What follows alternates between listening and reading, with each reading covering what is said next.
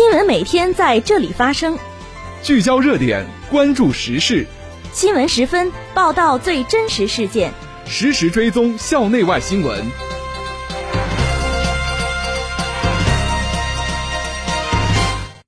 听众朋友，下午好，欢迎收听今天的新闻十分。今天是二零二二年八月三十号，星期二，农历八月初四。今天夜间到明天白天，聊城地区天气晴，气温十七度到二十七度。首先，让我们关注历史上的今天。一九五八年八月三十号。中国第一座原子反应堆回旋加速器开始运转。一九九八年八月三十号，我国兴建首条跨海铁路。这次节目的主要内容有：中国工程院院士沈昌祥、姚斌莅临学校指导工作；聊城大学在全省普通高等学校师范类专业认证工作会议上做典型发言；习近平就巴基斯坦发生严重洪灾向巴基斯坦总统阿尔维致慰问电。中国驻蒙特利尔总领馆举办中加友好音乐招待会。下面请听详细内容。首先是校内新闻。近日，中国工程院院士沈昌祥、姚斌一行莅临我校指导学科专业建设工作。党委书记关延平、党委副书记、校长王昭峰、党委副书记胡海泉热情会见了两位院士。沈昌祥院士从国家社会和经济发展需求层面介绍了网络空间安全的重要性。鼓励我校师生坚持纵深防御，强化相关领域研究，构建牢固的网络安全保障。他就我校主动对接国家战略制高点，加快推进网络空间安全相关学科和网络安全专业人才培养提出建议。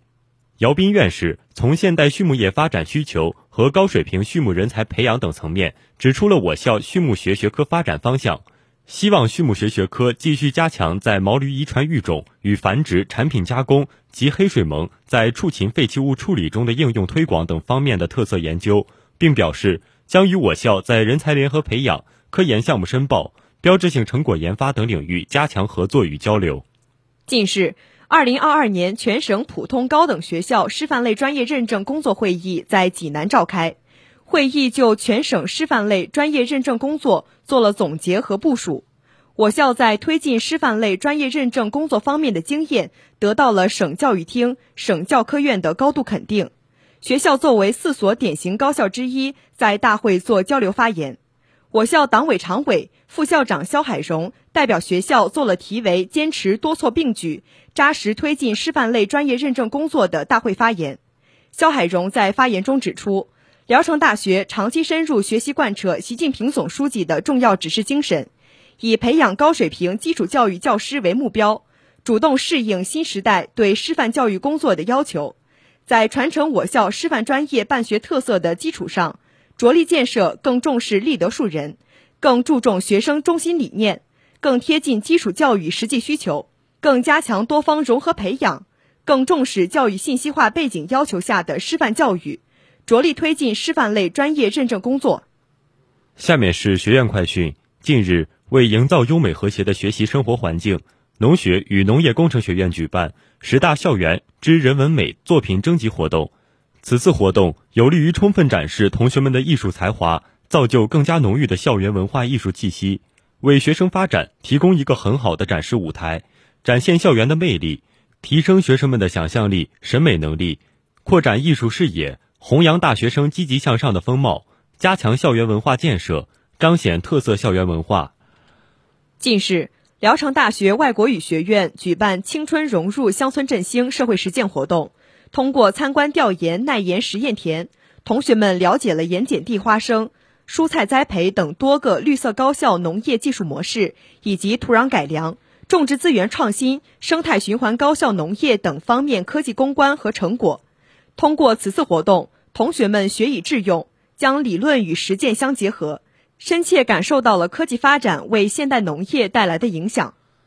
近日，为倡导环保节约的理念，聊城大学政治与公共管理学院新关爱新希望志愿服务队于山东省昌邑市都昌街道举办主题为“节能减排、绿色出行”社会实践活动。此次活动旨在引导人们在日常生活中践行绿色出行理念，养成良好的习惯。共建绿色家园，共享和谐生活。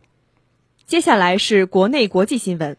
八月二十九号，国家主席习近平致电巴基斯坦总统阿尔维，就巴基斯坦发生严重洪涝灾害表示慰问。习近平强调，近期巴基斯坦发生严重洪涝灾害，造成重大人员伤亡和财产损失。我代表中国政府和中国人民，并以我个人名义对遇难者表示深切哀悼，向遇难者家属、伤者和灾区民众致以诚挚慰问。习近平指出，作为全天候战略合作伙伴和铁杆朋友，中国和巴基斯坦长期以来患难与共、守望相助，并肩应对自然灾害等重大挑战。此次洪灾发生后，中国已第一时间作出响应，将继续向巴方提供急需帮助，支持巴方开展救灾工作。相信在巴基斯坦政府和人民共同努力下，灾区民众一定能早日战胜洪灾，重建家园。近日，国务院总理李克强向2022年浦江创新论坛致贺信。李克强表示，低碳发展事关全球绿色未来，创新是引领发展的第一动力。面对复杂深刻演变的国际地区形势和复苏乏力的世界经济，国际社会安危与共休戚相关。各国发展经济、改善民生、应对气候变化，既要立足当前，更要放眼未来，秉持科学精神和务实态度，坚持走开放合作之路。李克强强调，开放带来进步，促进发展，激发创新，是应对前进道路上各种挑战的关键一招，也是今后推动中国发展的根本动力。中国坚持对外开放基本国策不动摇，以高水平开放促进深层次改革，推动高质量发展，全方位加强国际合作，深化交流互鉴，更好实现互利共赢。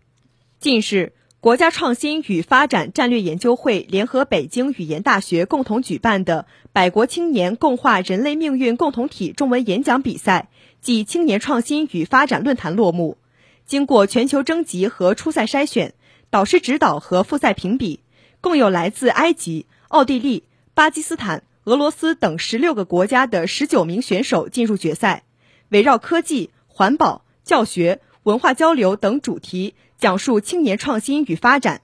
用青年人特有的视角和思路，实践着讲述中国、倾慕世界的愿景。